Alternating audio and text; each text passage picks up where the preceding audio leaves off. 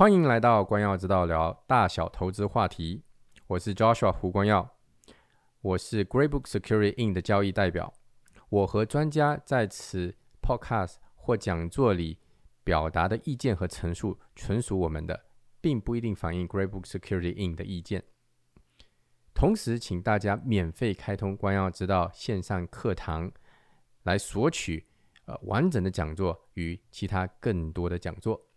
丸子可以在弹幕介绍里取得。欢迎大家来到这周的呃关耀之道每周专家系列讲座。我是胡光耀，高博房地产私募基金的执行董事。那高博房地产私募基金呢，是一家资产管理公司，呃，做房地产开发的资产管理公司。到目前为止呢，我们投出去了十四亿加币的股本金，呃，预测完成价值在一百九十亿哈，呃。这个最近刚好我们也有两个项目出来，那个如果呃朋友还没有收到的话，可以加待会加那个关耀知道的助手呢，呃我们可以发给你。然后未来周二我也会呃也会说到我们最新的一个项目 Durham 四呃长期项目的优点。嗯，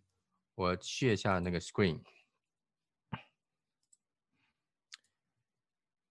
呃，如果你是第一次。参加呃我们讲座的话呢，呃，这个我们以往呢分享过呃不同的题目哈，呃第一讲就是讲红讲到的证券法，然后放杰呃第二讲的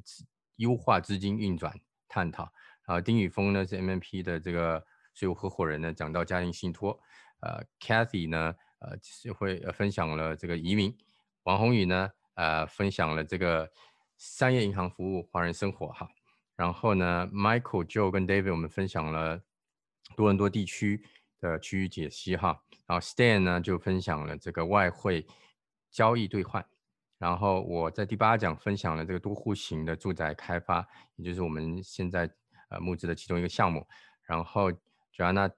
呃分享了这个律师的服务哈。那这一周呢，我们会有这个。Maria 帮我们，Maria 分分享如何规划孩子进入藤校以及未来的职业方向。呃，如果朋友要拿到以往的视频回播呢，可以加这个光耀助手，呃，然后就写视频回播，我的助手呢会发给你们，呃，小程序入口呢还有兑换码。呃，那这个在我们呃决定要做光耀知道每周呃专家。这个讲座的时候，我跟我的团队呢，呃，是坐下来，然后在呃设想我们的客人，呃，有哪些题目，呃，对他们是有呃，他们是关心的，那我们就呃，就除了这个税务移，呃，这个税务投资移民等等，其中一个呢是孩子的教育，因为我我们发现不少客人呢在这里，呃，其实是因为。这个小孩而移民的，呃，如果我们去看一些呃一些 survey 哈，尤其是国内的一些地产的呃公司的 survey，发现说很多呃从国内来的父母呢，为什么过来都是为了自己的小孩，所以呃我们就计划了必须要分享一个关于教育的讲座。那到底是请谁呢？啊，当然在教育界里面呢，这个维多利亚呃教育集团呢是这里。呃，非常知名的一所集团。那今天邀请的 Maria 呢，她不仅仅呢是这个维多利亚呃教育集团的创始人，赢了很多奖项，同时也是一位优秀的母亲。她有一个非常优秀的女儿呢，呃，受到各大藤校的邀请，呃，就是这个 offer 哈。那我们呃今晚听听一下，到底她是怎么做到的呢？我们可以学习到什么东西呢？那现在我将这个嗯。这个麦好交给 Maria，Maria 你你在线吗？哦，我在线。好，哎，你好。好的，好，交给你。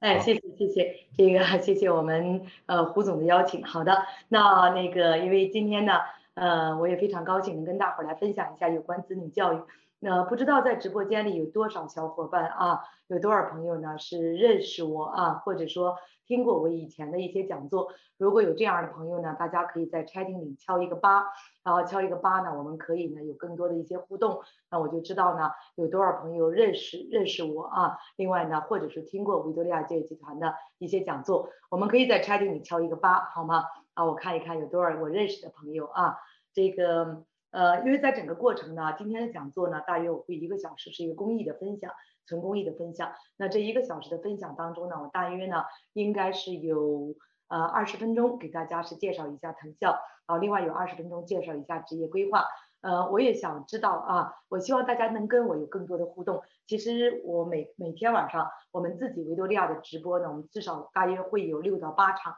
所以我今天实际上是牺牲了我们自己的直播来到我们胡总这边来啊，所以我希望大家呢给大家一些干货，但同时也希望呢大家多一些互动，让我们今天晚上呢彼此双方都没有浪费时间啊。呃，如果有哪些朋友说我更希望能够听到有关藤校子女教育方面的，可以敲一个一。就是有关的，比如说呃怎么样上好的大学啊，然后或者说这个孩子的成长素质教育啊等等，可以敲一个一在 chatting 里边，我不知道大家会不会啊？那有多少朋友说我更希望呢听一下呢职业规划，可以敲一个二啊，因为这样呢我就知道一般来讲职业规划的孩子呢，呃就是父母应该是已经上大学了。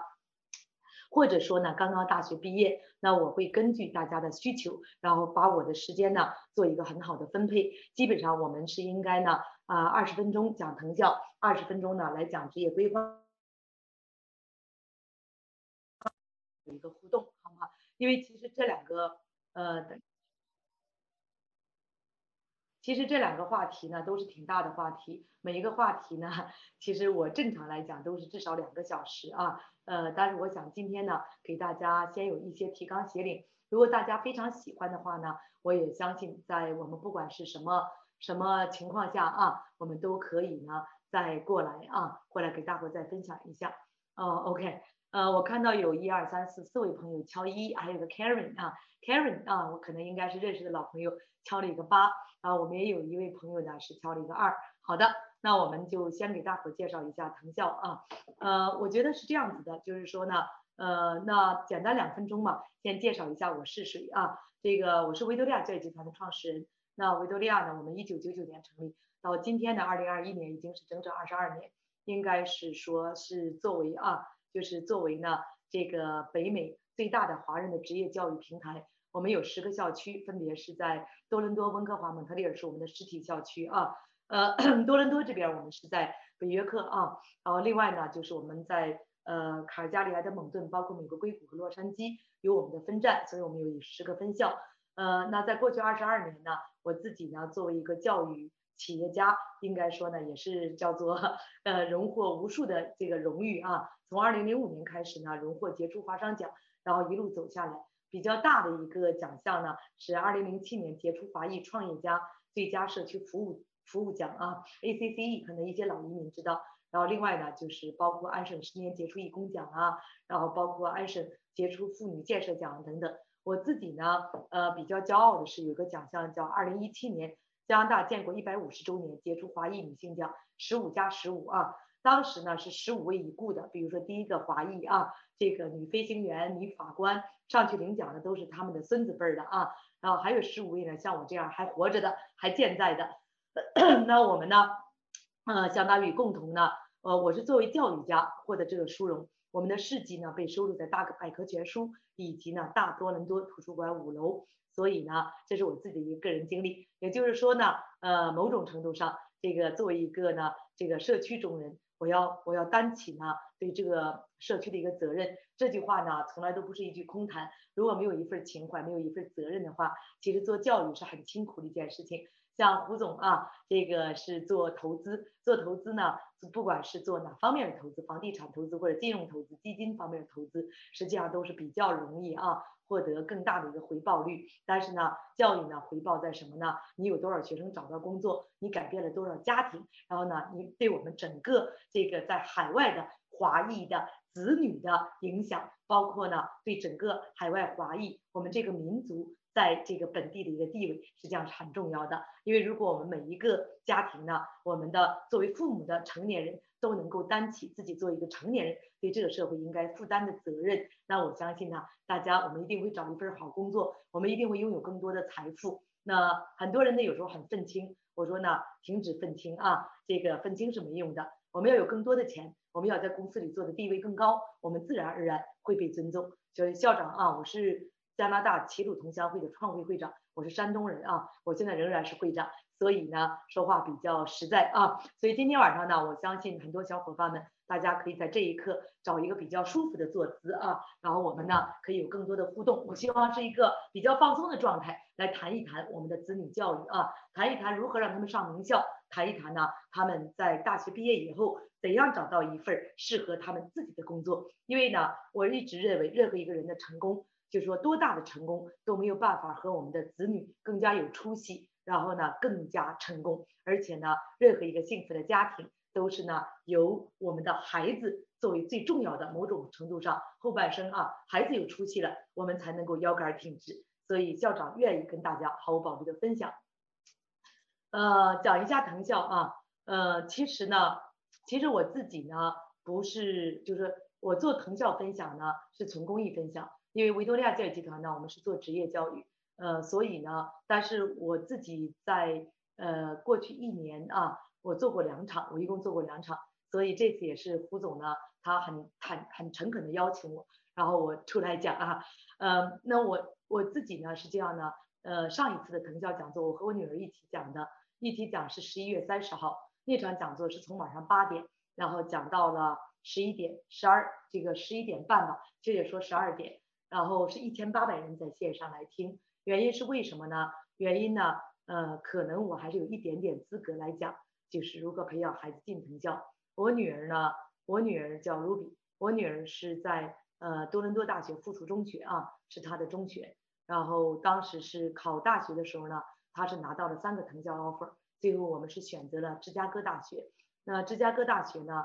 它是在大学毕业啊，就是他的当时我请他帮我做的 PPT 啊。他毕业以后，UTS University of Chicago。他毕业的时候呢，他是四个专业，就是在芝加哥大学他读的最难的 Honor 经济，因为芝加哥大学的经济是最好的。然后另外呢，包括统计，包括应用数学，然后包括呢芝加哥大学的布斯商学院的 MBA 的一个。呃，certificate，然后他是全校最高分，三点九五三点九七四分满分啊，呃，毕业并且荣获了来自来自芝加哥大学的，呃，就一八七五年成立以来最大最高的三个奖项，然后他是全奖，呃，获得了哈佛大学的呃博士前的录取，然后最新的故事是这样，在上个星期呢，他是博士前已经毕业，就是他读了两年的博士前做研究，毕业以后呢。他是在上周获得了来自哈佛大学、呃麻省理工、然后耶鲁、呃普林斯顿以及呢呃伯克利五所大学的 全额奖学金的博士生的正确正式录取。呃，我挺骄傲的，不单纯的因为我是母亲，更重要的是，我觉得作为一个华裔，呃，更重要的是呢，呃，我觉得女儿能够获得这种荣誉，呃，和她自己坚强不屈，然后而且呢很自律有关系。因为我们的家庭呢和别的家庭有一点不一样，就是女儿在上大二的时候，呃，我先生突然去世，所以呢，在这种情况下呢，嗯，就是对我们家庭来讲，而且我先生在之前呢是癌症十年，所以呃，女儿没有办法享受到一个正常的家庭，说父母啊每天盯着，然后去送到各种学习班啊等等，她完全要高度的自律，然后才能够呢这个真真正正的在这样。就是一次又一次的挑战过程当中，仍然能够取得作为一个孩子在学业方面，我觉得顶级的水平。呃，所以这是呢，这是我自己呢想跟大家简单的交代一下，就是藤校方面，呃，可以跟大伙分享。那在这个过程当中呢，我认为呢，呃，总结出一些，呃，应该说呢，藤校就是说怎样培养一个不单纯是藤校，而是优秀的孩子。因为呢，每个孩子他的定位不一样。我们可能呢，中国家庭呢比较多的家长都是奔着藤校去的，但我从来都没有呃奔着藤校去。虽然女儿最终呢，她是呃五所啊，就是五所最顶级的名校获得这种录取。嗯，她的大教授在哈佛的大教授都说，这是非常非常啊不可，就是很很很很令人感到就是嗯很棒的一件事情。呃，但是呢。我觉得他身上的一些素质，包括我在培养孩子身上的素质，是一种优秀的孩子的素质，而这些素质会让他们一生当中都能够陪伴他们的成长。所以，这是我觉得每一个家长希望我们的孩子能够幸福，希望我们孩子能够优秀，希望我们的孩子能够对这个社会做贡献。那呃，我觉得首先第一点，为什么要让孩子上藤校？这是 MIT，因为我是前年啊，女儿在哈佛读博士前的那两年呢，我基本上每年会去三到四次。这是在 MIT 的那个学校里呢，嗯，一进他那个新生入学四句话，就是教育是为了这个世界更加美好，创新是为了这个世界更加美好，然后研究是为了这个世界更加美好，然后 passion 激情也是为了这个世界更加美好。所以呢，实际上，呃，我觉得首先第一点。我希望每一个家长能够教育我们的孩子，就是我们为什么要读书好，我们为什么要进藤校，不是说毕业以后我们要赚很多钱，而是说我们真正的有一个非常远大的目标，就是通过教育，我们可以对这个社会有贡献。很多人可能觉得这句话比较空，我从来都不认为这这是一句空话，因为我觉得没有一份情怀是没有办法走到这个制高点。我知道女儿走这条路有多难。呃，我也知道每一个真的能上哈佛的孩子是多么多么付出多么艰辛的努力。如果他们没有一个远大的理想，一个这种宽广的胸怀，然后一个呢这种呢这个远大的情怀作为支撑，实际上他们是走不下这条艰难的道路。所以啊，艰辛的道路。所以这是我觉得第一点要教育我们的孩子啊。这个爱因斯坦当时说过，就是其实教育最终的真谛是。当这个学生，当这个年轻人，他离开大学以后，他忘记了这个大学里给他所有教的这些 hard skill，但是呢，他通过在大学里受的熏陶，他仍然在任何情况下，他都可以具备快速学习并且贡献这个社会的能力。我觉得这是啊很重要的一点。呃，简单快速讲，什么样的学生可以被藤校录取啊？嗯。三有学生，第一是有能力，有能力呢代表什么呢？GPA 成绩一定要高，就是这这里边我会告诉大家，就是呃，这有能力它的硬指标的考核是什么？另外有价值，有价值呢就是你的软技能，然后再另外呢有梦想，怎么体现你是有梦想？在这里啊，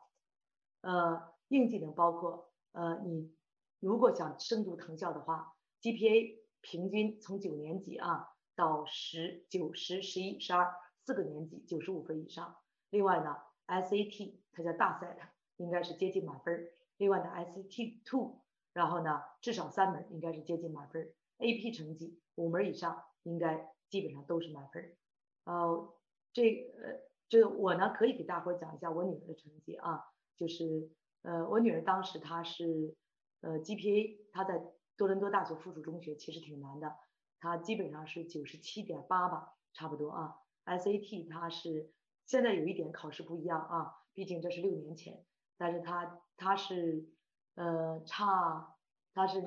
差七十分满分啊，她是两千四，她考了二三三零啊，两千三百三十分。SAT 考了三门都是八百分，AP 考了五门都是五分啊。另外呢，软技能软技能里边呢，就是这个孩子要在硬技能这么好的情况下。他要做到什么呢？他要做到啊，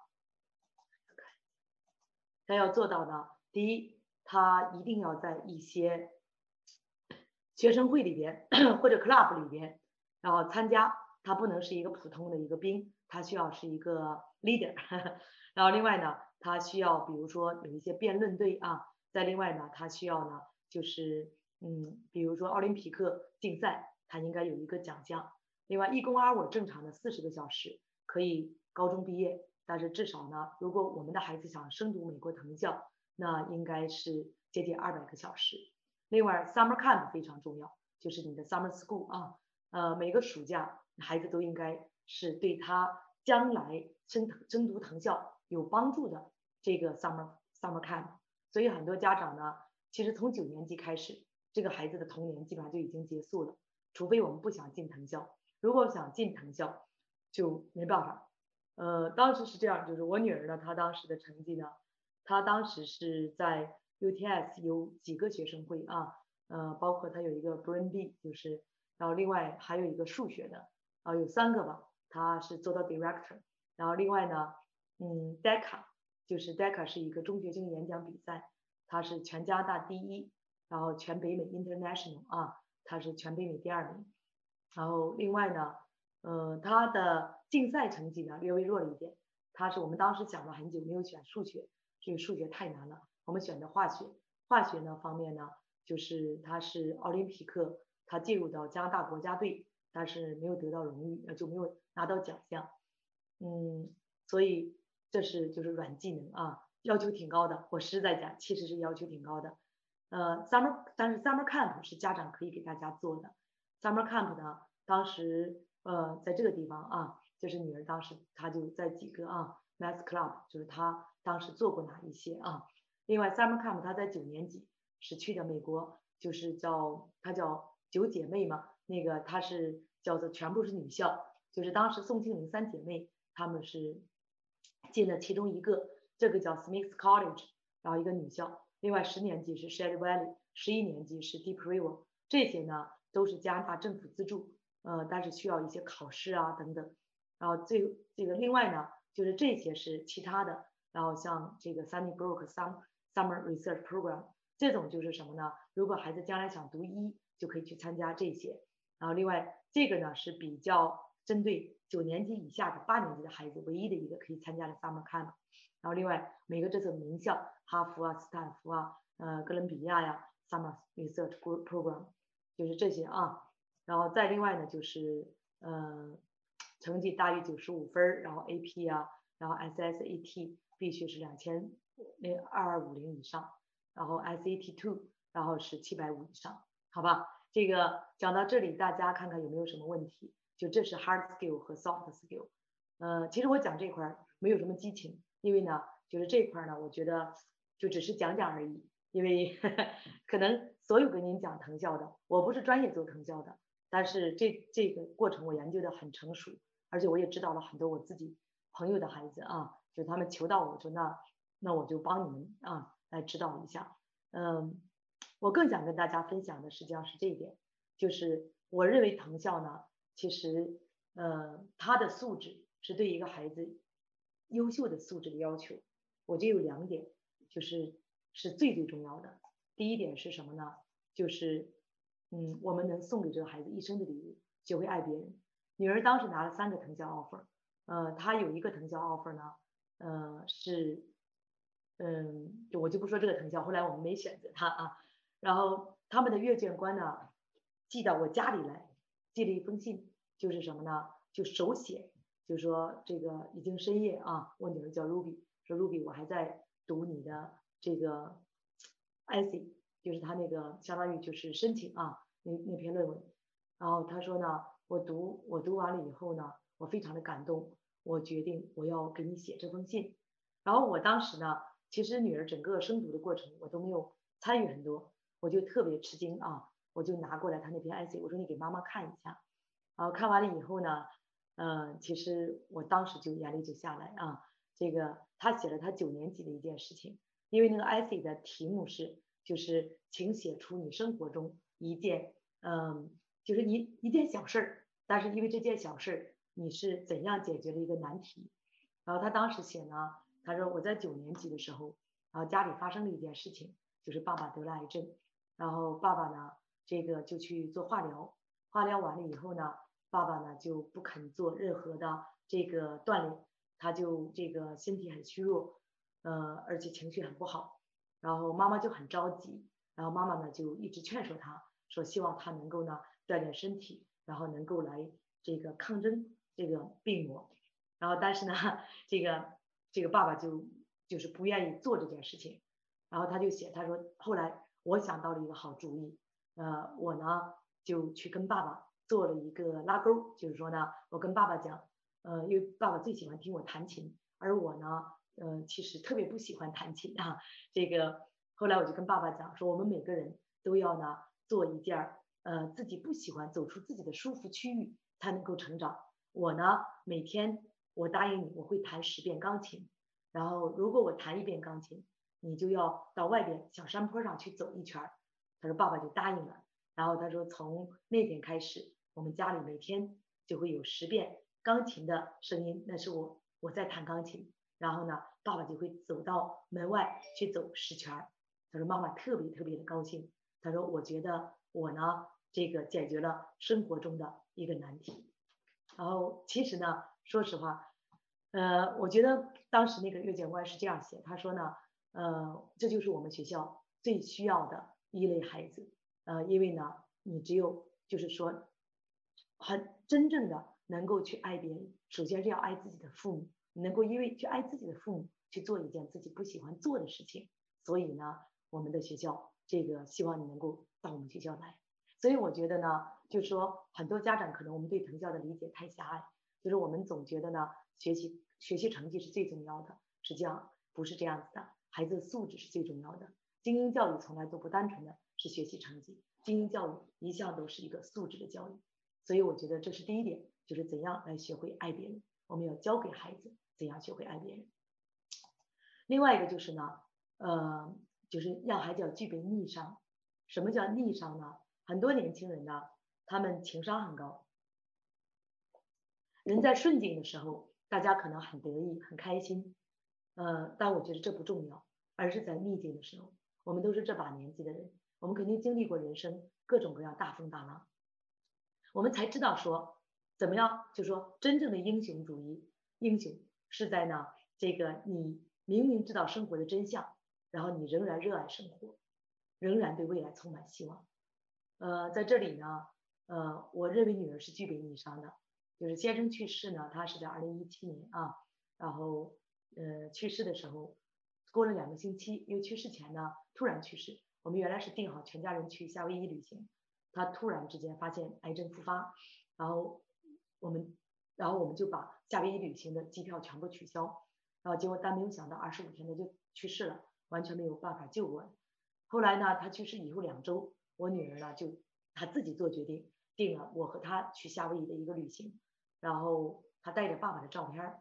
然后在这个过程当中呢，我其实是我巨蟹座啊，我是没有，我是比较难以走出这种情感，然后呃，我其实就每天呢出去玩，白天呢像像正常人，但是晚上会就是在宾馆里，我就会默默的流泪。我和女儿是就住在两个不同的床上啊，然后有一天呢，女儿就突然。她就坐起来，然后第三天她就把台灯打开，她说：“妈妈，她说我知道你一直在默默的流泪，你怕打扰到我。他说我其实想跟你做个游戏。他说你知道我在芝加哥大学，我们大一的时候，我们特别流行做一个游戏，就是每个人给自己的幸福指数打分儿，十分满分儿。他说妈妈，你知道我在大一的时候，我给自己打分是多少？呃，我给自己打分呢是九点五分儿。呃，我们当时呢，他们学校里有个泰国。”副总理的儿子给自己只打分六分儿，他说：“你知道我现在给自己打分是打多少呢？嗯，现在就是我们家里发生这么大的一个人生变故，嗯，然后他就停了一下，啊，他说我现在仍然给自己打分打九点五分，为什么呢？因为首先第一点，嗯，我跟爸爸最后告别的时候，我已经告诉爸爸，我会去深读一个名校的博士，所以我是一个有人生目标的人。”那有人生目标的人都是幸福的。然后第二点，虽然呢爸爸过早的离开我们，但是呢妈妈你和他那么相爱，而且你们又是这样的爱我、尊重我，所以我的人生从来没有任何缺憾，所以我觉得我是非常幸福的。所以当时女儿实际上是她刚刚过了十九岁的生日啊，就是刚刚过，就是她父亲去世两周，然后她刚刚过十九岁生日，然后所以她说呢，妈妈，我认为呢。我们没有缺憾，我仍然给自己打九点五分。我也希望呢，你能够在这种情况下勇敢的，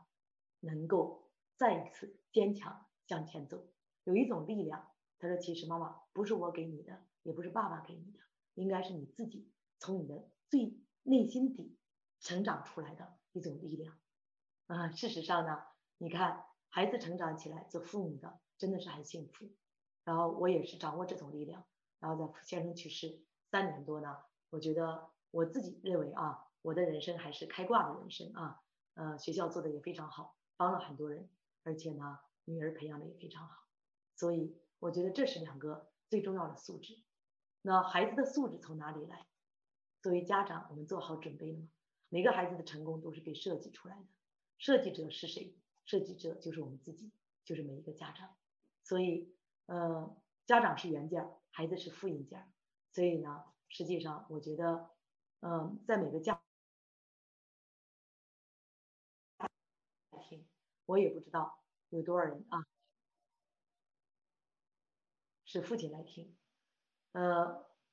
我自己认为最理想的家庭状态应该是母亲负责培养，培养什么呢？看一下啊，负责培养呃情，母亲负责培养人格，父亲负责智力开发和纪律养成。呃，我在十一月三十号啊那天讲座当中会讲大量的，就是我和我先生在整整个培养过程当中对女儿的培养，但这个会需要很长很长时间，但是我希望大伙可以记住这个：母亲负责人格培养，父亲负责智力开发和纪律养成。呃，另外呢，就是作为父母，我们应该给孩子的是不失力的爱，只要孩子是用力的来过着他，即使是平凡的一生。我们应该要爱他一如最初啊，就是说我我们希望呢，就是愿我们呢能够有追求孩子作业的能力和韧劲，也能够接受孩子平凡的智慧和勇气。我觉得这是每个家长应该做的。我在二零一九年十月份我去哈佛啊看孩子，当时我和女儿开了个玩笑，她说妈妈，她说如果我现在不是在哈佛，我可能只是在一个很普通的，比如说 Seneca College 啊，她女孩会不会像现在这样爱我？嗯，我的回答是这样。我说妈妈会更加的爱你，因为呢，妈妈会觉得女儿，呃，某种程度上，她就是会需要妈妈更多的帮助，然后更多的爱，嗯，可能妈妈并没有没有办法让她成为一种顶级的精英人才，呃，但是现在呢，我说你在哈佛你已经做到这个程度，我说妈妈某种程度上可以呢放松很多，所以我们给孩子的爱不能是势利的爱。不能是虚荣的爱，不能说因为他上名校我们就对他好，然后如果他是一个普通的孩子，然后一个各方面很平凡的孩子，然后我们就对他呃某种程度上啊就不能够给他更多的更好的一些支持，我觉得这是不对的。另外呢，给孩子的爱是不控制的爱，就任何有目的的爱和给予，最终都会变成一种控制，就是你不能说这孩子呢，你说我对你好啊。然后这个，但是呢，孩子，你会发现很多很多很多家长找过我，他说我对我孩子好成这样，他就是逆反。我说原因非常简单，你孩子要一筐苹果，你一定要一定要给他一一箱橘子，然后说橘子就是好吃，你压根儿不知道他其实要的是一箱苹果。但是呢，父母认为橘子一定会比苹果好，事实上未必，对吧？所以呢，就是我说你看啊。你把孩子控制成这样，他最多多最多也就混成你这样，对吧？我你要给孩子一些自由成长的空间，所以面对孩子，成年人最大的文明在于站在孩子角度，努力的理解他们的所作所为，以他们乐意接受的方式对他们的成长进行引导。嗯，所以 我希望啊，大家每一个家长。都能够呢理解到，我们每个孩子有权利有更多的选择，选择的目的是为了让人生更加丰富多彩。无论孩子选择哪一种人生，只要我们能够承承担后果，都没有对和错。嗯，所以希望大家啊，孩子都是父母的缩影，努力并且自律。嗯，这里边呢，我其实讲了啊，嗯，太多东西要讲，看一下，OK。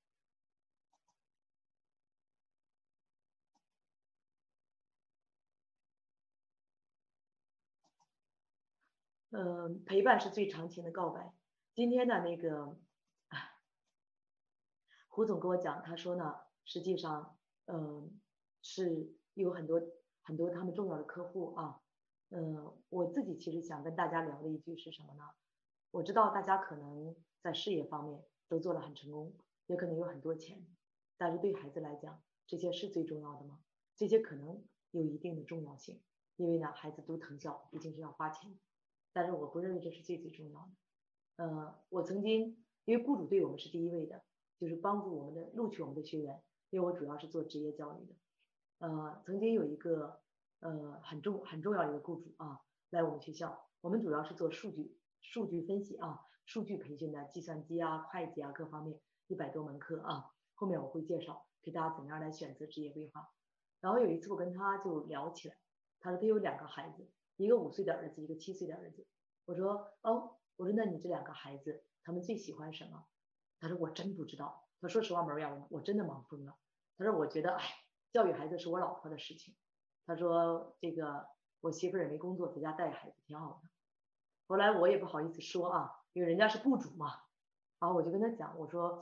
我说我可以呢分享一点我的隐私给你啊。确切的说呢，这个是女儿的隐私啊。为啥呢？我说因为呢，我通常来讲就是不愿意来跟大家讲这件事情，因为这个呢毕竟是就是就涉及到我自己很多隐私，并且呢是呃某种程度上也是我自己啊这个 比较嗯比较伤心的一些事情。我但是呢，我想告诉你，我女儿啊。在她父亲去世以后，她做过的两个梦，然后呢，嗯，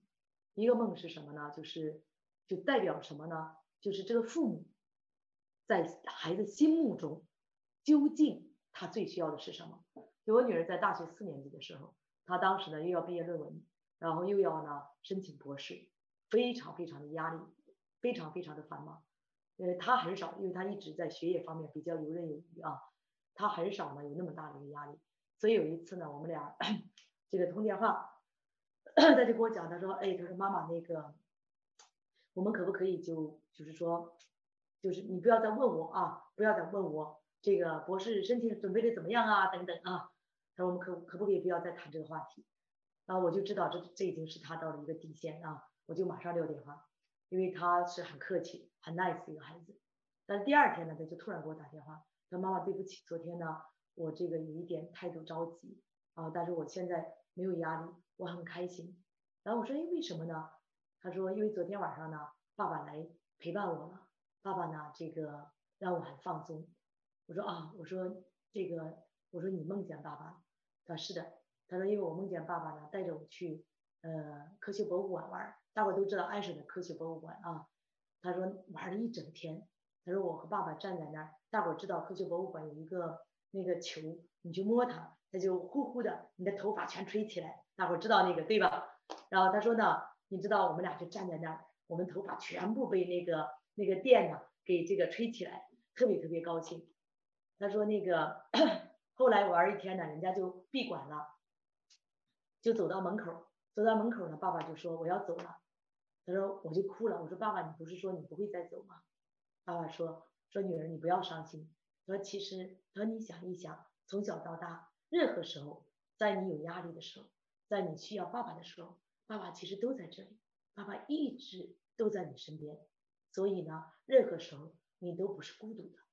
其实女儿跟我讲完这句话以后呢，我心里特别难过。但是呢，我知道这就是，就是作为一个父亲，在女儿心中，他最重要的印象，他没有，他不会记住说，哎。爸爸给了我多少钱，然后他会记住爸爸对他的陪伴，所以呢，我觉得，嗯，陪伴其实才是我们家长作为一个父母对这个子女最长情的告白。我们找各种理由说我要赚钱，我为了事业都是不对的。嗯，这边啊，所以最好的爱是给孩子一个独立的人生，坚韧不拔的性格，确定目标，永不放弃的精神。嗯，这里边有很多故事啊，嗯。所以呢，就是说，我们的人生呢可以不完美，但这丝毫不能够影响影响我们拥有彪悍的人生。而且，呃，我有一点点相信啊，就是可能呢，没有呃家里出这样一个大的变故，可能女儿都不会这么优秀啊。因为毕竟今年呢，其实哈佛录取是最难的，往年博士生是四十二个人啊，每年啊，全世界今年只录取十个。哦，但我真的是觉得。在他父亲去世这三年多，他真的是成长起来，就是没有击垮他的，会令我们更加强大。所以呢，我觉得我们对孩子有时候呢，啊 嗯，就是要怎么讲呢？要狠一点，要狠一点。嗯，我从来都不是一个虎妈，但是在这件事情上呢，我其实呃做了一件事情，我觉得。还是挺狠的啊，嗯，就是先生去世呢，第二天啊，其实先生去世当天呢，呃，就是因为很突然，我给女儿打个电话，女儿呢就从芝加哥飞回来，但是非常可惜，她晚上八点多才到，然后他没有赶赶着见到父亲最后一面，所以我说他八点钟到了，然后医院啊，我就跟他讲我在医院那个 ICU 门口接到他，我说你有四个小时跟你父亲做个告别，所以那四个小时呢，他就跟他父亲做一个告别，他跟他父亲讲，就是他会做什么，然后他呢会怎样来这个相当于啊那个完成他父亲的呃遗愿。后来他出来呢，他出来以后，呃，十二点啊，人家医院那边说我们要离开，我在楼下，我就给他递了一个信封，这个信封里呢就是一张机票，就是第二天他要飞回芝加哥大学的一张机票，因为第二天呢是当时是十一月底嘛，十二月一号他要考试，考三门考试，女儿就非常的吃惊，她说女儿，她说妈妈，我不能在这个时刻，她说你让我离开你，然后。后来我说，任何时候，请你记住，你都必须要完成你应该完成的这个阶段的你的责任。你这个阶段的责任就是读书，就是学习。所以呢，呃，第二天一大早啊，最早的飞机七点钟，我把他送到机场，然后我一直记着呢。女儿出关以后，她回头看了我一眼，就是满含眼泪。实际上呢，嗯，我当时真的是特别特别的。这个 泪叫做内心深处泪流成河，但我还是咬着牙，然后给他很坚定的这个点了一下头，告诉他往前走。嗯，因为我觉得呢，就是这是作为一个母亲，我能能够送给女儿最大的一个人生礼物，就是告诉她，无论你经历了怎样的一个打击，你如果有一个目标，你都要挺直腰杆往前走。所以啊，这个这是我觉得，这是我希望跟大家。就是说有一些分享啊，就是希望大家，我们这辈子如果没有看到山顶最美的景风景，如果我们没有看到，就让我们的下一代能够看到。嗯，因为今天呢时间关系啊，因为我要下面给大伙讲，就是有关那个培训，就是职业教育方面。所以刚才我讲过啊，我在十一月三十号，去年就是二零二零年的十一月三十号，然后我和我女儿讲过一个三小时的一个讲座。那个讲座有录播，如果大家呢这个想看一下那场讲座，就是是讲这个呃就是藤校啊梦回叫做梦圆哈佛啊三个小时，大家如果想呢拿那个讲座的录播，呃可以扫这个二维码，就是扫可以扫这个二维码，大家可以扫码进群，然后我在群里把我写的一篇文章，就是专门写啊女儿整个成长过程过程，然后另外呢。就是包括我们整个这个分享，然后给大家发一个链接，这样大家可以看一下，好吗？所以大家可以看啊，第一个上面二维码是我个人的，下面二维码是这个群的啊，群的一个二维码啊，我可以在这里边给大家分享一下啊，就是上面是我个人的。如果大家孩子呢，因为今天呢大家互动的不是很多，所以我不知道有多少朋友呢是在认真的听，然后。呃，我也不知道有多少朋友是对这个话题感兴趣，呃，这可能是我做过讲座人数最少的一次啊。这个，但是呢，呃，我还是希望能够跟大伙儿分享一下。所以第一个二维码呢，大家可以扫一下，是我个人的，你可以私信我说，校长，我的孩子现在是在八年级，或者说校长，我的孩子现在呢是在十年级，那我呢有哪一些困惑，然后我希望呢就是说得到哪一些方面，然后如果您们可以多讲一些啊。我都可以给大家多分享一下，都是没有问题的。然后另外呢，就是呃，这个这是私信我，另外也可以加到这个群里来。这个群呢是一个就是最早啊，也是很多人分享啊，就是那个就是我自己 Clubhouse 的一个群啊。然后在那里边呢，我会把呃那个录播三个小时的录播，十一月三十号呢是我先生去世三周年的日子，去年，所以我和女儿最终做了这样一个决定，就是。做一个三小时的，就是如何呃培养优秀的孩子，为明天的世界准备伟大的孩子，为呃伟大的孩子准备明天的世界这样一个讲座，好吗？所以大家呢，我可以把录播发给大家，另外我自己一篇文章发给大家，呃，希望对大家会有帮助啊，大家可以扫一下啊，就是第二个第二个第二个码是一个微信群码啊，真的这个因为这个话题要讲起来呢。太大太大一个话题，很多很多要跟大家分享的，所以校长呢是希望啊，希望大家可以进群，我可以把这个录播发给大家啊。好的，好，呃，这是第一个话题啊。那我们快速进到第二个话题。第二个话题呢是，呃，我看一下是这个，哦，这个好，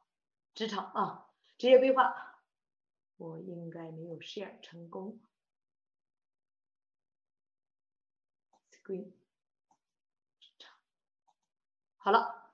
，share 成功了是吧？大家那个可以给我一点互动啊！刚才大家感觉有有感觉有收获的朋友可以敲一个八好吗？如果您感觉说校长刚才讲的这个，哎，我觉得还是虽然比较短，但是呢，我感觉还是很有收获，可以敲一个八啊，给校长一点鼓励，谢谢。好的，好，那下面呢给大家快速的啊，谢谢谢谢大家的反馈，谢谢，给大家快速的讲一下，就是有关职业职场啊，就是我们年轻人啊。将来怎样选择到我们自己的合适的这样一些职场啊？呃，因为我这是一个比较大的一个 PPT 啊，是因为维多利亚呢，我们主要是四个学院组成的，呃，创业学院、投资学院、职场学院、自我提升学院啊。那这个创业学院好像应该有一些主讲人在这个胡总这边讲过的，好像在我们这边应该也讲过啊，包括讲比如说互联网营销、金牌销售啊，然后亚马逊这个。这个平台、个人品牌、企业品牌、绩效考核啊，股权架构，基本上是我自己在整个二十二年的创业过程中面临的困困难，然后有哪些困惑，啊我们都会有课程找老师来给大伙讲啊，像那个奥利布老师、Jenny 老师讲互联网营销，高超老师呢会讲一下呢这个个人品牌、企业品牌啊，包括那个丁丁博峰啊，丁总讲过呢，就是这个股权架构啊等等啊，那投资学院呢是有一些呢，比如说。这个浩格刘老师讲美股啊，麦克老师讲科学投资法，Jackie 老师讲基金期权，夏一楠老师讲房地产投资啊，这个所以这些如果有机会，大家都可以来听一下，都是公益讲座，因为我们基本上每每周周一到周五的晚上都是共学营，今晚是我我从去年三月一号带着全体老师走进共学营，然后到今天晚上风雨无阻，整整是三百八十个晚上，今晚是唯一的一个晚上，我没有主持共学营。因为在这里，因为我们是晚上八点钟的共学营啊，每天晚上都是我给大家开场。但今天呢，我答应这个胡总，所以我就今晚的共学营是唯一一个啊，没有这个去主持共学营。大家如果有机会可以去听一下共学营，有各种各样的投资创业呀、职场的讲座啊。呃，职业规划是这样啊，就是男学 IT，女学会计，所以呢，就是对于呢，呃，IT 工作肯定是最容易找的，然后计算机方面。那大部分中国孩子不肯吃这个苦，尤其是这几年啊。那这次疫情呢，把整个这个职场的贫富分化彻底拉开。呃，学历越高的，工资越高的，能在家工作的，钱越来越多，职位越来越多。然后那种钱少的，一小时十四块两毛五的，然后呢，这个职位越低的，然后越来越难找。所以逼的年轻人不得不对自己狠点儿，往前走，然后可以去学 IT。可以去学数据分析啊，另外也有电工啊，然后金融啊、银行啊、财务啊、口译啊等等，这些都是呢华人比较容易找到工作的一一些方向。那 IT 呢，基本上是这几个职位都是我们华人做的比较多的，包括呢这个 BA 项目经理、高级架构师，然后呢程序员，现在主要是 Full Stack Developer，然后呢 DevOps，然后呢包括软件测试，再另外呢就是各种各样的这个 Database 的 Admin、Networking 的 Admin。现在是云 cloud admin 啊，这是 IT 一些方向学的专业的孩子基本上是 computer science 或者是 software engineer，起薪基本上七万以上，所以万般皆下品，即唯有 IT 高啊。那这个财务方面，财务方面呢，主要是分为呢两大类，一大类呢就是真正的会计，然后一大类是叫什么呢？叫财务分析师。那会计包括初级的 bookkeeping，然后呢 junior accountant。然后包括呢，这个你可以往上走啊。那会计和财务分析师的区别在哪？会计呢，它是属于叫做叫做记账的，就是记账的，就是过去它是对付过去的，就是比如说每个月月结，每年年结，最后这会计来干。那财务分析师是什么呢？展望未来，叫看报表的。然后他通过这个报表告诉老板，我们应该下一年怎么做，然后呢哪方面这个加大力度。哪方面缩减 budget？所以呢，那我们也就是说呢，会给大伙带来就是什么呢？要么你是找会计工作，一般会计工作的零基础，然后学呃所有商科的孩子都可以学啊，零基础到专业会计。然后另外呢，这个 bookkeeper 等等。然后当然呢，如果有一些年轻人呢，他说我英语比较好，然后我也呢更喜欢呃去 communication 不错，可以去做财务分析师啊。然后那另外呢，就是说呢，我们会有各种各样的一些，比如说呃银行，银行呢是我比较推荐的，为什么呢？因为银行它在疫情结束之后呢，就疫情期间一直在招人。银行又分为呢三个大的部分，呃，一个一个是叫 retail banking，就是零售业，还有一个叫什么呢？叫 wealth management，然后或者叫 commercial banking，商业银行，还有叫什么呢？capital market，叫做投资银行。那这三类呢，就是银行这三个大的类别有什么区别？简而言之，一句话就是管的钱数多少不一样。比如说呢，这个 retail banking 就是和散户打交道，然后 commercial banking 和有一定资金的这种企业打交道，capital market 基本上就是跟这些大的啊，这个就是基金公司啊，然后就是和更有钱的这些机构来打交道。那每一个它都有前台、中台、后台每一部分啊，因为很多人其实讲银行这块呢，说实话真的是讲的特别不专业啊。但因为银行呢，我每年送二百多二百多个孩子进到不同的银行去工作，五大银行，所以这块我们还是比较清楚。那商科的孩子，除了刚才讲到的会计，那银行方面呢，retail banking 是他们最好的一个选择。最入门的叫 CSR，叫 Customer Service Representative，就是呢你进去看到的 Teller，然后你进去看到的 FSR，就是说这些都是啊。这个 Teller 呢，他不需要任何证书，高中毕业就能干，只要英语好。再往上走，你要考一张证书，叫 CIC 证书，你就可以坐到小屋里去做 FSR，年薪四万加 bonus。FSR 呢？它实际上呢，说白了啊，它是干什么呢？它是一个 sales 的职位，它叫 financial service representative。然后再往上呢，你可当然可以去考 compliance officer、branch manager 等等。但大部分毕业刚毕业的孩子可以去做 CSR 和 FSR，这是大家最容易做到的啊。那这是 retail banking 前台的职位有哪些？中台的职位有哪些？比如说 AML 这个，包括 fund accountant 叫叫反洗黑钱啊。然后再另外呢，这个后台。这个比如说 IT 的职位，然后 Operation Support 这个职位我推荐一下，叫 Fund Accountant，叫基金会计。它不是会计，它实际上是算各种各样的啊，就是说这个哎这个基金的价格啊等等。这个呢有 CIC 证书可以做。呃，我们这个周六呢两点半还有这个讲座，我会推荐呢很多商科的孩子。呃，大家都知道像 CIC、CIBC、Mellon 的等等，因为它要求英语要求也不高，它还不像前台要求比较高。所以这个职位也可以做啊，前台、中台、后台这些职位都是可以的。所以这是呢投行的架构啊，呃，投行里边其实华人做的比较多的，他要有 CFA 证书。一般来讲呢，可能比如说在 risk 部门做呀，主要是做啊数据分析师做的比较多啊。这个是整个就是你的 career path。因为呢，我是一个专业的呃对年轻人来讲做职业规划的一个人，就是做职业规划师呢。我不认为有第二个人在北美华人会比我做的更更专业。基本上一个年轻人呢，在我跟前儿，然后半个小时，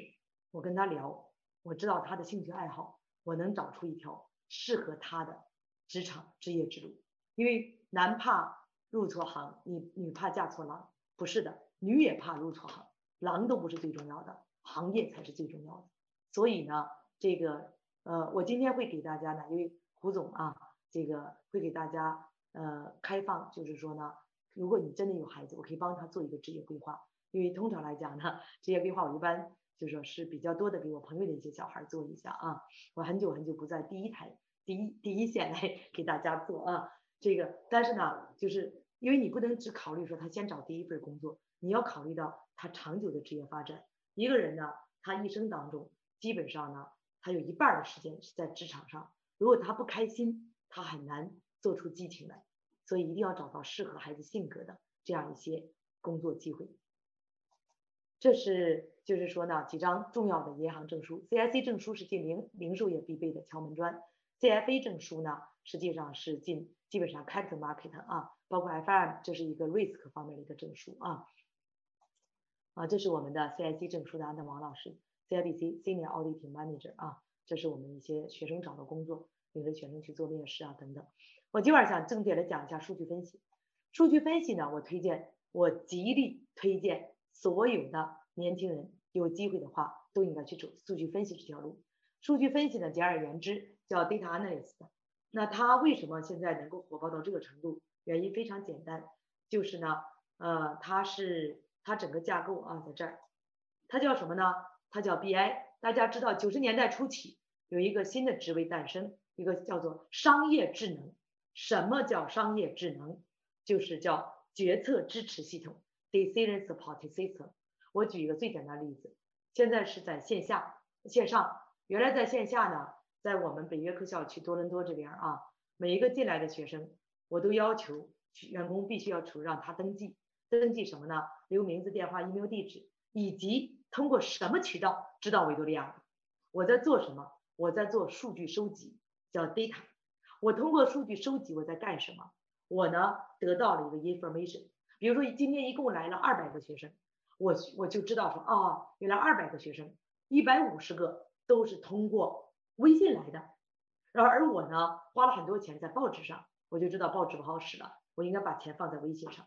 那我呢通过 data 得到了 information，information 知道我做了一个正确的决策，这个体系就是著名的商业智能，好吧？简言简意赅啊，告诉大家。那在这个体系当中呢，大家有大诞生了大量的工作，其中呢包括 DA，就是说呢最初级的啊，最初级的，比如说 VBA、SQL、Excel、Access 这几个特别简单的叫 Junior Data Analyst，或者叫 BA Junior Business Analyst、Junior 这个 Data 这个 Financial Analyst，不需要任何背景，零基础，五万起。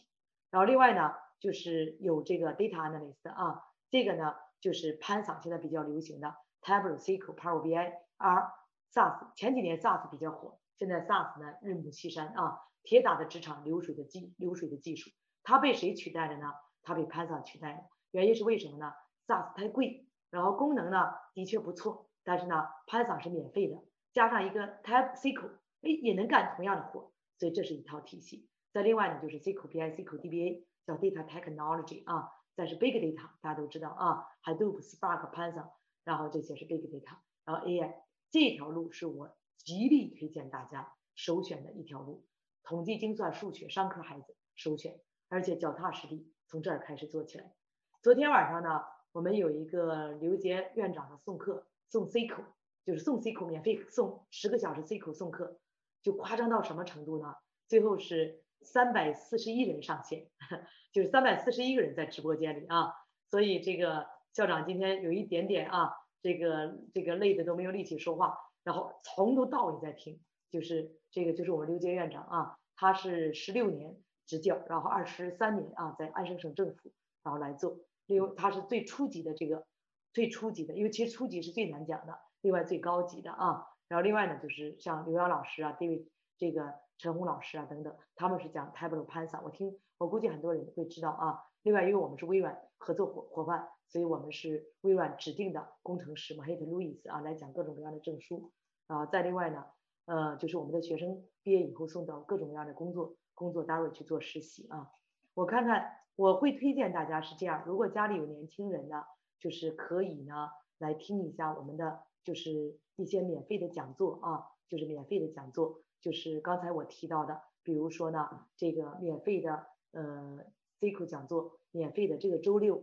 然后。这个送课啊，就是这是学生在这个春节啊，这个找到工作等等，好吧？所以我会推荐大家有机会的话，应该数据分析是一个很好的方向。我过一会儿也是同样，大家可以扫码进那个码啊，然后我会把呢免费送课的信息发给大家啊。另外呢，就是学生找工作呢，大部分孩子呢，他们不认识到 hard skill、soft skill 两者都要硬。很多孩子以为只是一个 hard skill，就是你要有行业证书，你要有经验。你要会各种各样 tools 啊，比如说 Excel 啊等等，但实际上呢，简历面试的技巧、流利的英语的沟通能力非常非常的重要。百分之九十的年轻人简历面试真的不行，差太远。就为什么？因为他们太单纯，他们永永远想不到，就是坐在对面的面试他的老奸巨猾的这个 HR，其实问他们几个问题，就知道这个孩子他的性格，就知道他适不适合做人家这份工作。所以呢，简历面试方面呢，就是学生要真的要走到找工作这一关，他应该干什么呢？除了他找到一个 hard skill，他应该简历面试方面加强啊。我们有简历面试的免费的送课讲座啊，木南老师他是 Procom 最大的这个猎头的 human resource manager 啊。然后另外呢，成功案例各种各样太多了。另外呢，可能这个人很多大家很多人听说过 Jerry 啊，让大伙提高英语水平，他会就是给大伙来讲沟通技巧啊等等。另外还有呢，就是有两个比较特别的方向，我刚才讲的是比较多的孩子可以做的，商科毕业的孩子首选数据分析师，还有什么呢？这个会计，然后银行，然后另外呢，如果有一些移民，我会推荐就是中年女性想找工作，会计首选。另外呢，社区口译员可以做。在家工作相对来讲，也就是说也不用走出家门，也不是很累。然后呢，他又不是说真正的同声传译啊。然后这个是什么呢？这个是电工、水工、木工、机修工。然后这也是非常好的一个选择啊。呃，最后一点，其实呢，我实际上是特别特别想跟大家呢沟通一件事情，就是我给年轻人带来的最大的激励是什么呢？就是其实。一定要找工作，要找好工作，要找赚钱多、令人尊敬的好工作。为什么呢？因为这样子呢，你才能够在我们追求整个幸福生活当中，你不是一个旁观者。就是你爹妈再有钱，你也得让孩子出去工作。为什么呢？你要对他的整个人生负责任。他只有在工作当中，他才能够找到体现自己的价值。所以，这是很多啊家长呢，这个我都跟他们讲。我说我知道你很有钱，你儿儿子后半生都无忧，但是你觉得让他每天睁开眼都不知道今天有什么样的人生目标？今天我说我每天问我自己一句话是：今天你学习了吗？真的，我说我已经这个年纪啊，我说所以呢，我觉得家长实际上就是我们要激励孩子，要鼓励孩子去学习，呃，这是我觉得啊，这个维多利亚教育集团愿意和大家一起努力。Never give up，坚持我们的梦想。嗯，如果大家想看一些以前那些所有老师的录像啊，呃，这个是我们的官方微信公众号，可以扫一下。就是我们每周二会告诉大家我们有哪些信息啊等等。另外呢，这是我们的 YouTube 频道，就过去一年的共学营的录播都在上面。这是北美 offer 经历，所有的成功学生，每个人三分钟，非常感人，都是普通老百姓啊，都是平凡人。另外呢，这是共学营，我们有一个十二群的六千人的共学营。然后负责人叫亮亮啊，大家可以呢，就是可以扫一下这些二维码，然后可以拿到，就是相对来讲啊，就是拿到就是一一些更多的啊，更多的一些信息。嗯，我这样好不好？我还是大家呢，就是扫这个二维码。如果大家已经扫进去，就扫进去。我会在今天晚上，呃，会呃干什么呢？就是会给大家呢，呃，发一下，就是周六的一些公益讲座啊。大家如果要拿的话呢，可以那个看一下，上面是我自己的二维码。好的，呃，我们是正好啊，我看一下有没有问题啊。培训是这样，培训是基本上全部是中文的培训，所有的培训，然后有英文的培训，呃，像刚才那个 Mahit Louis 啊，他是 Power BI 证书的一个培训，然后这个，所以呃，有中文和英文不一样的培训，要看孩子他是。呃，能听懂中文还是能够听得懂英文啊？谢谢大家的鼓励。对，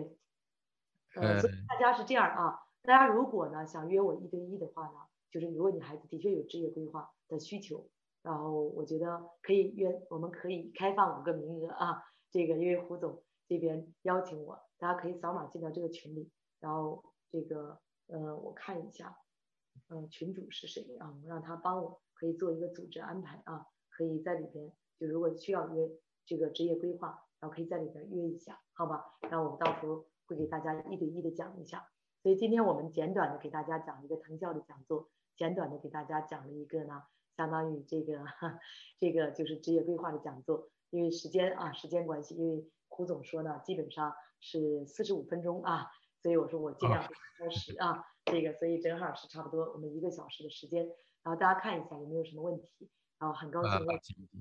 我我我来我来主持一下问题吧。那首先我非常感谢这个这个 Maria 今天的这么精彩丰富的讲座。我自己呃作为一个父母呢，发现自己其实蛮多短板的。我的笔记都抄了不少，嗯，而且这个关于后面职职业规划的也非常非常的专业哈。那嗯，就像一一般我们一般呢都会有 Q&A 这个时候哈，那那个呃朋友们，如果你们想要这个用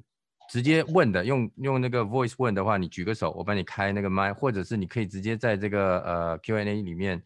呃这个直接打这个问题哈。看有没有你有没有问题，就在 Q&A 里面打，或者是直接有有举举手的话呢，就就可以举个手。对，大家有问题可以那个问一下，嗯。对，那我首先是想这个说一下那个，我我其实蛮蛮蛮这个，呃，蛮赞同你讲的那个素质教育。这个素质教育呢，真的是呃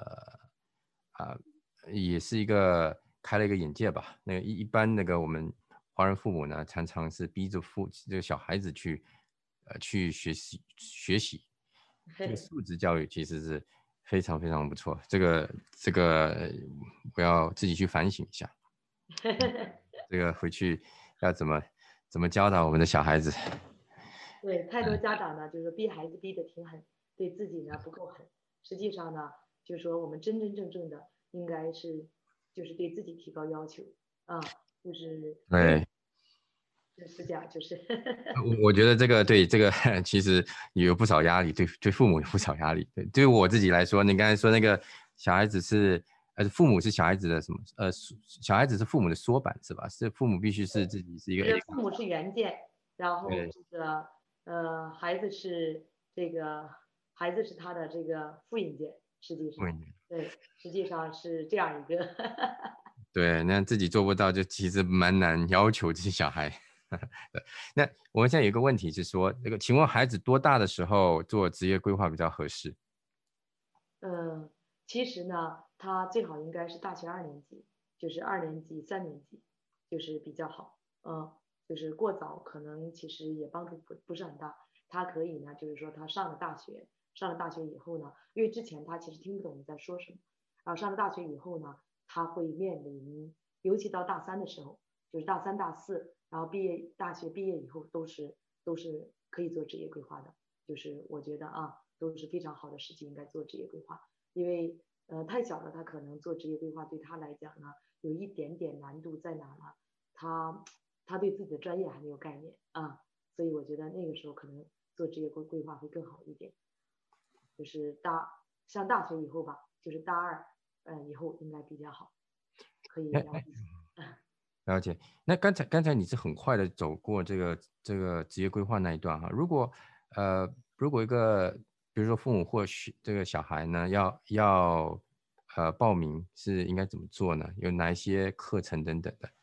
对，他是这样，我要根据他的专业做职业规划。就是这个孩子，比如说他是学呃，举例说明啊。他是学商科的孩子特别多，那我会根据他的性格看他适合做会计啊，他适合到银行去工作啊，还是说他适合去做数据分析师啊，还是说，因为这三个都是比较怎么讲呢？就是比较多的商科的孩子可以学会的。那可能如果这个孩子他是统计精算数学啊专业毕业的，那他呢可能呢，我认为呢他就基本上没有更多的路可以选择，我就会建议他一定是走 DA 就 Data Analyst 数据分析师这条路。我认为他会走得更好一些，所以就是说呢，这个要看他的这个背景。如果他是学工程类的，那我可能也会建议他，比如说可以去走一下，像去做一点，呃，举例说明啊，像做一点那个，嗯，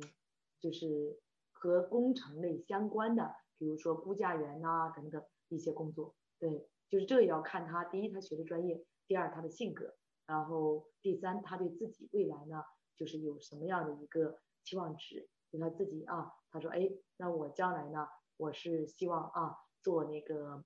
呃，有的有的有的孩子说，我是将来希望，比如说在哪方面发展，然后那就是这个要看一下，然后另外更重要的是看他的性格，那有的孩子呢，他特别喜欢和人打交道，那他可能去做一些前台，像银行 CSR、FSR 的工作，他都没问题。那有些孩子呢，他就可能真的是，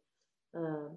很不愿意。去做和人打交道的工作，那他就只能是呢去做一些和技术类的数据啊或者 IT 类啊等等。所以那个我觉得这都是很重要的一点。就是什么呢？就是要看这个孩子的性格。所以职业规划呢，它其实不单纯的说，哎，就是好像那个根据他的学的专业，然后就得出这个孩子适合做啥，而是专业，然后加上这个孩子的他的性格。所以你永远呢找工作都是呢这个要呃第一静心沉思你自己的优势，然后第二干什么呢？第二呢潜心研究就业市场，就把你的优势和就业市场结合起来，叫识时务者为俊杰啊。然后你才是能够真真正正的说，哎，那我呢实际上是这个找到一能找到一份好工作，是这样。就是这是我一般来讲呢，我做职业规划的一个最重要的一个原则，就是呢那个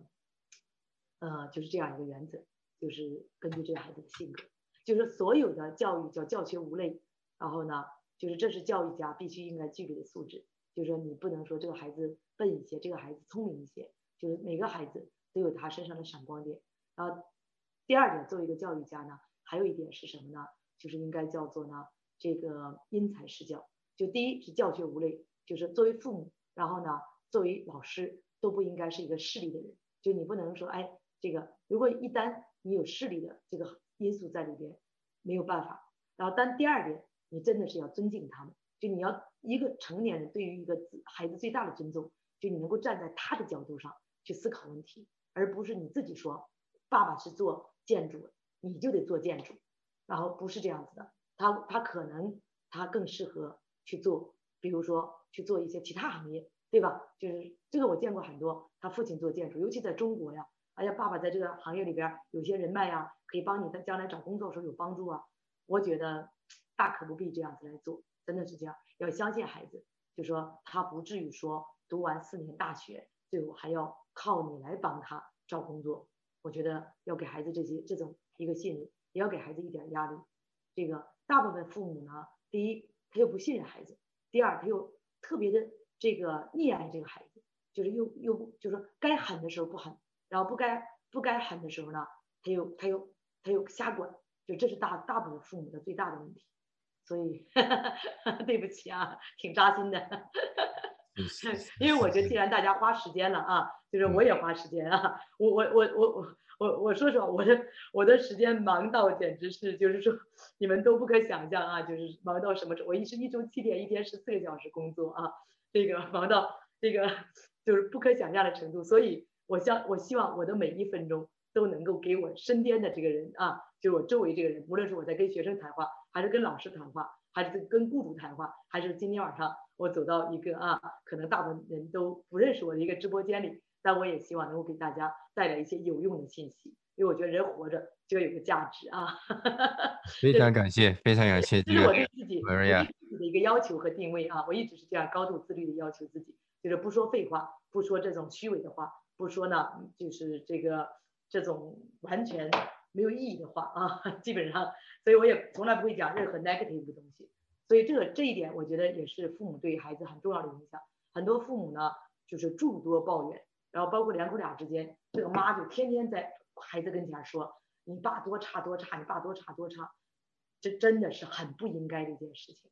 就是真的，我这说实话，就是绝对不应该在子女面前，然后来指责另外一方，另外一方是多差多差，因为你会把大量的 negative 信息、negative 的信息带给孩子，这是不对的。所以啊，就是我我我我我只是把我啊这个我这么多年，就是很多我给很多我给很多人做过心理方面的一些，虽然我是一个就是教育方面的专家，我也不是心理家，但是这个我很多闺蜜啊，很多朋友啊，他们就喜欢来请教我啊，可能因为我经历太多太多事情了。这个我自己二十六岁开始创业嘛，所以维多利亚做了二十二年，今年的那年四十八岁嘛。然后另外呢，这个孩子方面我也付出很多。然后，所以职场啊等等，就我做过很多职，就是各方面的规划，职业规划呀，包括很多人创业请教我呀。然后我其实要给大伙讲创业会讲的非常好。然后包括很多人就是说这个可能，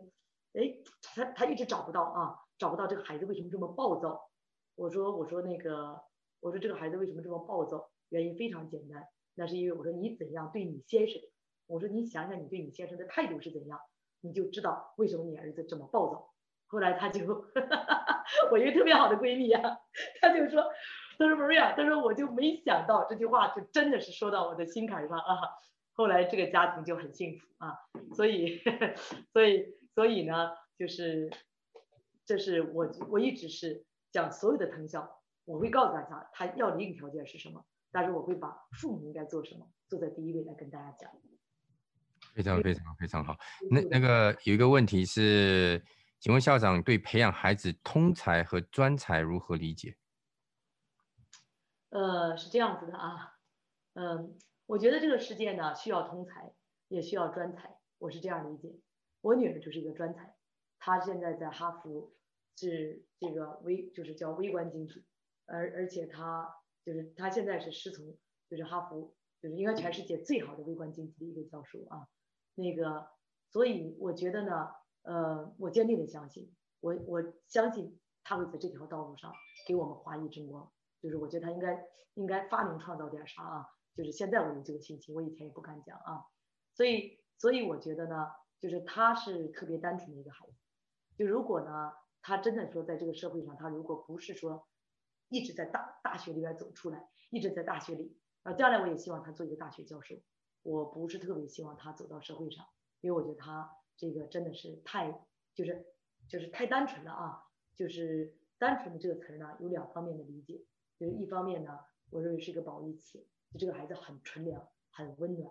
但是呢，另外一方面，比如他像我这样去创业，我就觉得他可能会碰到很多很多挫折啊。作为父母，我有作为母亲，我有自私一点，我不希望他在一生当中呢，像我经历那么多坎坷困苦。然后呢，艰难走到今天，所以能够活得这么通透，这么打猎，呃，我希望他很开心的活着。所以就是专才，我认为某种程度上对这个社会会在他的这个领域里边会有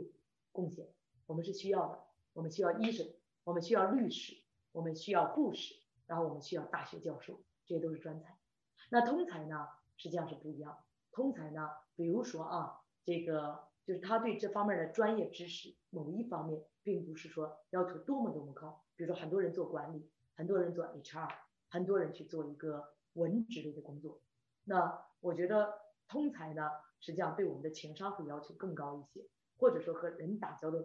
能力更高一些，或者解决问题的能力会要求更高一些。所以我对于呢，就是当然这个朋友他这个问题啊，我没有完全理解，我不知道有没有理解啊，就是说是非常正确，就是说。你我我的理解是，你想知道，就是说那我应该培养我的孩子是专才是通才？我还是那句话，我觉得都非常好，就是都对这个社会会有贡献。然后，但是呢，要根据他的性格，呃，有的孩子适合做专才，我就知道，因为我女儿她的确是学习好，而且她是有一种优秀的学习习惯，她就是愿意学习，她从小到大到现在难到这个程度，她的数学永远是一百分，而且呢，就是到什么程度，就说他呢永远都是。这个永远都是呢，这个他永远都是什么呢？就是能在学习中找到乐趣。这种孩子就适合去做专才，就他是做适合做研究的。但有些孩子，你让他在那儿做做一个小时写作业，他就感觉就是你，他你的感觉就是他觉得，哎呀，生不如死了已经，你知道吧？很多小孩啊，这个我我就笑，我朋友带小孩在，哎，我说你这孩子，我说咱能在这儿做十五分钟，做给阿姨看看。哎，就不行，很痛苦，你知道吧？这个，所以呢，就是你要观察，看看他他的兴趣点在哪，他没准在某些方面你不你没有觉察的地方。像有些孩子他真的是音乐特别好，有些孩子其实摄影特别好，然后有些孩子呢，他就想去这个去做飞行员。然后我有朋友去做飞行员，这个他的小孩做飞行员，当时跟我征求我意见，然后他是学工程类的，然后学了两年啊，这个飞行员还没出来。后来那个我跟这个孩子聊过一次。然后我建议他，他可以坚持他这条路，然后这个去学飞行员。但是呢，我认为他全职去学飞行员不对。然后我建议他去做叫电气工程估价员，就是先可以呢把这个有一个工作先做起来，然后但是同时去做飞行员，因为因为他真的这方面特别特别擅长。所以呢，这个还是那句话，看孩子他的兴趣，然后包括呢他自己的性格各方面适合在哪方面啊。所以我对通才和专才我没有特别的说一定要去做专才或者一定要去做通才，看孩子的兴趣。当然这个社会现在呢越来越多的是需要通才，实际上就是各方面啊他都能够懂一些，然后这个呃，包括 hard skill，像这个数据分析师的学生，如果还懂一点 IT，懂一点 QA，就特别容易找到工作。所以多学永远是有帮助的啊，学习永远是一个人伴随一生的美德。这是校长啊，我不是说因为我做学校我才这样鼓励大家，然后我自己就是一直在学习，然后我也在听各种各样的销售技巧课啊，各种各样的 marketing 的课啊。我做维多利亚不可能走到今天，我们从二十二年前，我我维多利亚打十五份报纸。铺垫感就是维多利亚报纸广告，走到今天，我们不做任何这个这个报纸广告，就是你必须要学习，所以这是我的理解啊。好，非非常好。那个还有一个问题是，请问这些培训是英文的还是中文的呀？是这样子的，刚才这个问题我回答他，我们大部分培训都是中文的，然后当然我们有有一些课程是英文的，比如说微软微软派来的 Microsoft 派来的老师都是本地新人，然后我们就是英文的。要看是哪一门课程，可能这位同学，我想知道您问的是哪一类课程啊？对，可以看一下，嗯，Nancy 啊，对，好的，好，呃，那亲爱的小伙伴们，感谢大家今晚的聆听啊，然后我看一下大家呢，呃，已经扫码进到那个群里，那我大约会呃过，因为我要去给我另外几个直播间啊，我要去给他们接场，所以我大约呢，可能过一个小时以后，我会在那个群里把那个。就是藤校，我看大部分学生好像对藤，就是今晚直播间里小伙伴们对藤校更加有兴趣。我会把那个藤校的录播，然后拿链接发给大家，大家可以在里边看一下，因为那个比较久，那个要三个小时。如果希望下一次有机会的话呢，那个胡总这边，然后我们可以再聊一些这个，如果大家有兴趣这个话题，再深入的聊一下有关藤校啊，有关职场啊，有关创业啊，因为这三方面都是我聊的比较多的一些话题啊，然后也是有比较成熟的。一些呃 PPT 啊，比较成熟的，可以跟大家讲很多分享有价值的、有意义的一些话题。嗯，好的，好，非常感谢，非常感谢，Maria，非常感谢，嗯，谢谢，谢谢你，很高兴啊，谢谢大家，晚安，谢谢大家，拜拜，晚安，这里见了啊，谢谢，拜拜，拜拜，晚安。